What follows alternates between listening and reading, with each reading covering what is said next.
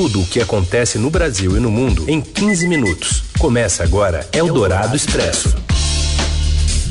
Olá, seja muito bem-vindo. Começa aqui mais uma edição do Eldorado Expresso, esse cantinho aqui onde você fica muito bem informado em só 15 minutinhos.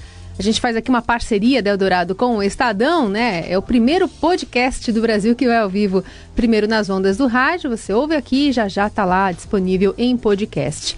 Eu sou a Carolina Ercolim e fico com você até mais ou menos 1h15, 1h18 da tarde. E esses são os destaques desta quinta-feira, dia 18 de abril. Eldorado Expresso. Presidente Bolsonaro sai em defesa da imprensa e promete colégios militares nas capitais. E após aumento do diesel, Petrobras promove mudanças internas. E no Dia Nacional do Livro Infantil, causos inéditos sobre o passado de Monteiro Lobato. Em São Paulo, a gente começa com destaque do presidente Jair Bolsonaro, que saiu em defesa da imprensa e espera que pequenas diferenças fiquem para trás. As informações vêm com o repórter Matheus Fagundes. Olá, boa tarde. Oi. O presidente Jair Bolsonaro participou na manhã desta quinta-feira aqui em São Paulo da cerimônia do Dia do Exército. A cerimônia aconteceu no Comando Militar do Sudeste, no bairro do Paraíso, zona sul da capital paulista. O presidente fez um discurso de seis minutos no qual destacou o papel da imprensa. Para ele, apesar de ter tido alguns percalços com jornalistas, a liberdade de imprensa é fundamental para manter a chama da democracia acesa. O presidente Bolsonaro também quebrou alguns protocolos. Assim que terminou o evento, ele desceu do palanque em que fez o discurso e ia se direcionando para o carro que o levaria de volta ao aeroporto. Na sequência, começou a tocar o hino do Palmeiras. E ele voltou, brincou de reger a banda e fez selfies. Agora, no começo da tarde, o presidente participa de um almoço com os agraciados pela Medalha do Exército. Obrigada, Matheus. Eldorado Expresso. Bom, enquanto isso, no Supremo, o inquérito que apura a difamação da corte nas redes sociais vai poupar parlamentares. E qual a estratégia do Supremo? Quem conta é o repórter Rafael Moraes Moura. Oi, Rafael. Boa tarde, ouvintes da Rádio Eldorado. A investigação aberta pelo Supremo Tribunal Federal para apurar ameaças e a disseminação de notícias falsas contra integrantes da corte e seus familiares vai poupar deputados federais e senadores, segundo apuramos. A blindagem desses parlamentares é uma forma do Supremo preservar a própria corte de mais ataques e de novos atritos com o Congresso Nacional.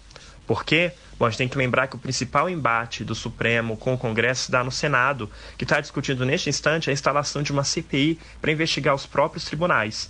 Além disso, cabe aos senadores decidirem sobre pedidos de impeachment contra os magistrados. Fazendo uma recapitulação, a gente tem que lembrar que o ministro Dias Toffoli, que é o presidente da Suprema Corte, ele foi o responsável pela abertura dessa investigação e foi ele que ignorou o pedido da Raquel Dodge para que essa investigação fosse arquivada e a prorrogou por mais 90 dias. Enquanto tudo está acontecendo, o presidente Dias Toffoli está tentando costurar um pacto nacional republicano com os demais poderes. Apesar dessa tensão política aqui em Brasília, a ideia é reforçar o diálogo entre os poderes para garantir a aprovação de reformas essenciais, como a reforma da Previdência. Bom, a gente tem que lembrar que os congressistas, vários deles, do PSL, do próprio PSOL, que são inimigos, mas acabam se juntando também nessas críticas desferidas à Suprema Corte dentro do Supremo Tribunal Federal, a avaliação é de que esse inquérito acabou desgastando ainda mais a imagem da corte, sendo que o objetivo da investigação era outro, era justamente preservar o Supremo de novos ataques e de novas críticas. A avaliação de alguns integrantes do tribunal é que um eventual recurso contra a decisão do ministro Alexandre de Moraes, que determinou a censura aos veículos Cruzoé e o antagonista, pode ser derrubado pelo plenário da corte. Só que ainda não há previsão de quando, eventualmente, e se o plenário vai julgar esse caso. É, e o presidente do Supremo, Dias Toffoli, negou que a Suprema Corte Brasileira tenha imposto censura à revista. Né? Em entrevista à Rádio Bandeirantes, ele disse entender que a instituição apenas se defendeu de ataques. Eldorado Expresso. Bom, e o reajuste do diesel, que dividiu os caminhoneiros, né? Parte da categoria ameaça ainda fazer greve, mas está valendo a partir de hoje um aumento de 10 centavos no preço do diesel nas refinarias. Além da decisão, Tomada ontem, a Petrobras segue um movimento de troca de indicados na União dentro da empresa. As informações vêm do Rio de Janeiro com a Denise Luna. A Petrobras anunciou nesta manhã a renúncia do conselheiro Jerônimo Antunes, que alegou questões pessoais para deixar o cargo que ocupava desde 2015. A saída de Antunes segue um movimento natural de substituição dos indicados da União dentro da empresa, depois que o presidente Jair Bolsonaro assumiu em janeiro. Em janeiro, deixaram o conselho Luiz Nelson Guedes de Carvalho e Francisco Petros Oliveira. Cabe agora também à União indicar o substituto para Jerônimo Antunes. O Conselho de Administração da Petrobras é responsável pelas principais decisões da companhia e é formado por 10 membros, a maioria indicada pela União, que é a acionista controladora. Eldorado Expresso. Bom, e morreu hoje o catador de materiais recicláveis, Luciano Macedo, baleado após o exército atirar 80 vezes contra um carro em Guadalupe, na zona norte do Rio, né, no último domingo. Luciano foi atingido após prestar socorro à família do motorista do veículo, né, o músico Evaldo Santos Rosa, que faleceu no local. O catador estava internado desde então. Eldorado Expresso.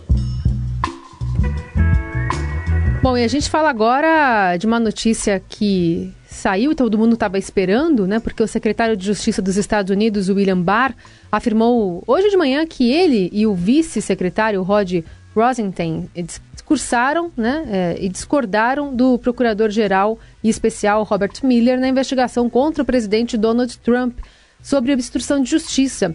Segundo Barr, Miller listou 10 episódios de potencial ações de obstrução de justiça praticadas pelo presidente e, apesar disso, o também avaliou que Trump teve motivações não corruptas.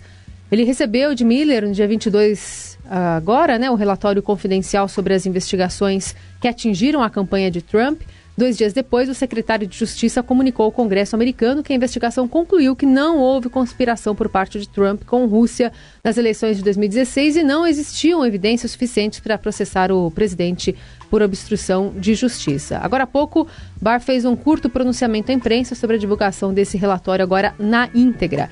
E a gente vai até Washington saber mais sobre esse assunto com a Beatriz Bula. Desde o último dia 22, esse relatório, essa investigação está concluída e o procurador entregou todo o material para o secretário de Justiça dos Estados Unidos, William Barr.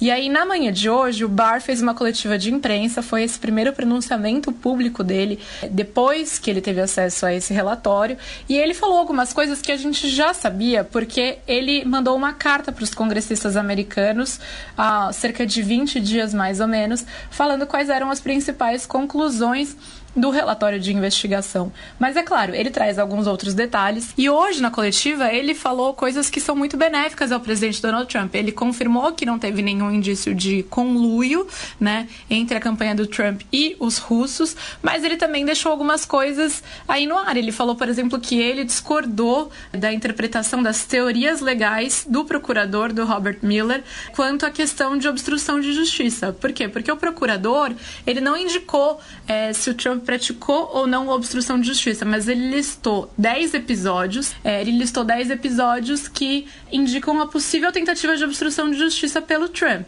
E aí, coube ao Barr, esse secretário de justiça, decidir se o Trump ia ser investigado ou não por isso. E ele decidiu que não seria investigado e disse que, portanto, ele discordou é, de algumas teorias do procurador com relação a isso.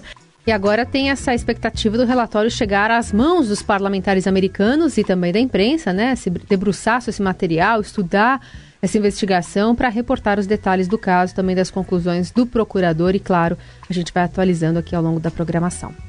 É o Dourado Expresso. Tudo o que acontece no Brasil e no mundo em 15 minutos. E a gente segue aqui com o Eldorado Expresso, falando das notícias mais importantes desta quinta-feira. Olha, uma novidade é o canudinho, pelo menos aqui em São Paulo. Não sei se você ainda usa sem grilo ou já pegou esse pegou devolvendo o pedacinho de plástico lá para o garçom, tomando seu suco direto no copo.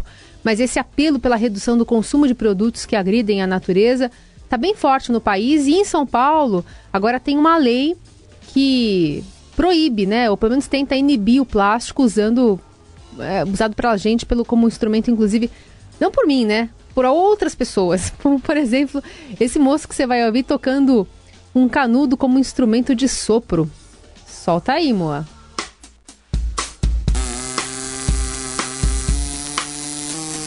É, ele tá tocando mesmo. É um moço que se especializou em tocar canudo, colocando uns furinhos ali, vibrando ali com, com o sopro os canudinhos de plástico, né? Que, que em São Paulo então não vai existir mais, porque a Câmara de Vereadores aprovou por 32 votos a 2 o projeto que proíbe o fornecimento de canudos na cidade. O texto agora segue para a sanção ou veto do prefeito Bruno Covas. E pela proposta, os estabelecimentos poderão fornecer canudos em papel reciclável, material comestível ou biodegradável, como opção aos de plástico. Quem não cumprir a nova regra pode pagar uma multa de até 8 mil reais. E nesse final de semana tem decisão dos campeonatos estaduais pelo país, mas o Grêmio já levantou a taça do Galchão ontem. Rafael Ramos analisa pra gente as finais. Oi, Rafael.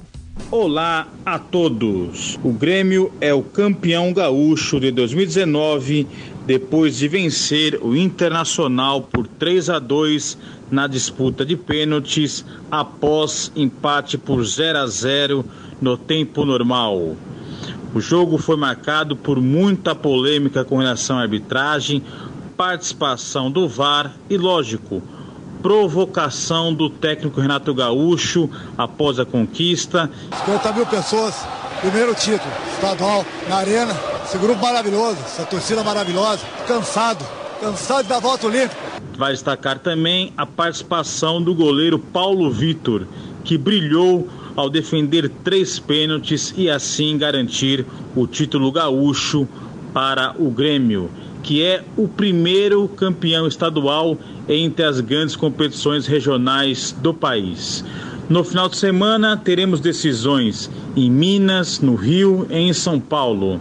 Em Minas, o Cruzeiro joga com a vantagem diante do Atlético Mineiro no estádio do Horto, depois de ter vencido por 2 a 1 no Mineirão.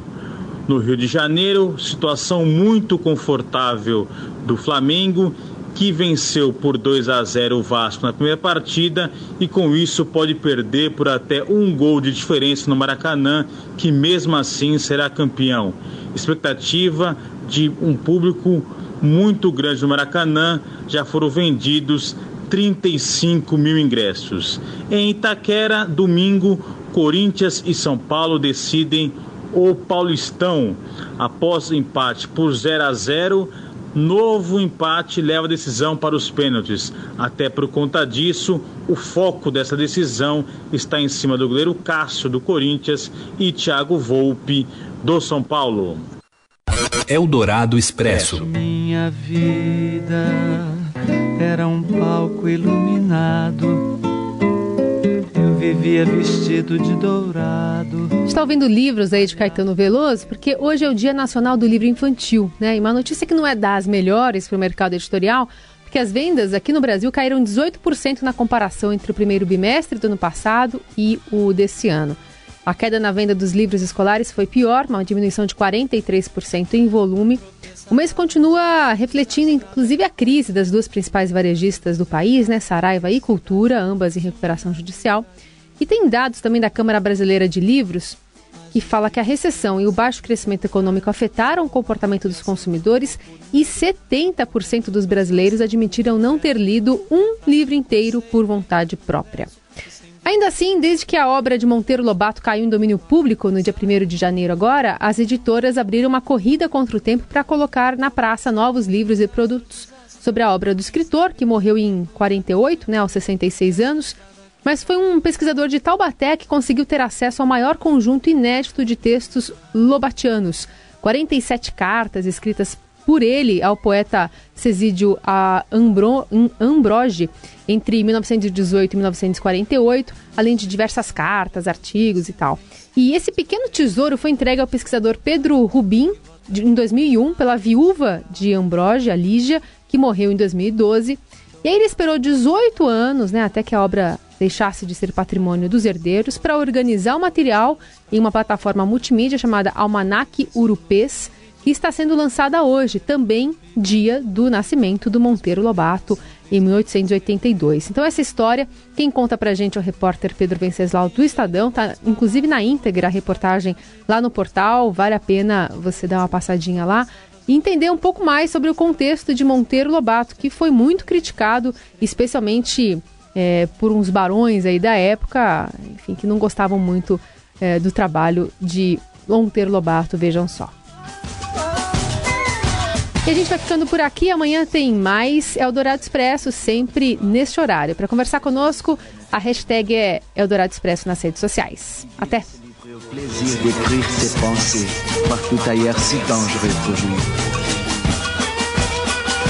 Une pierre carrée lui servait de pulpito. Sa plume volait. Você ouviu Eldorado Expresso tudo o que acontece no Brasil e no mundo em 15 minutos.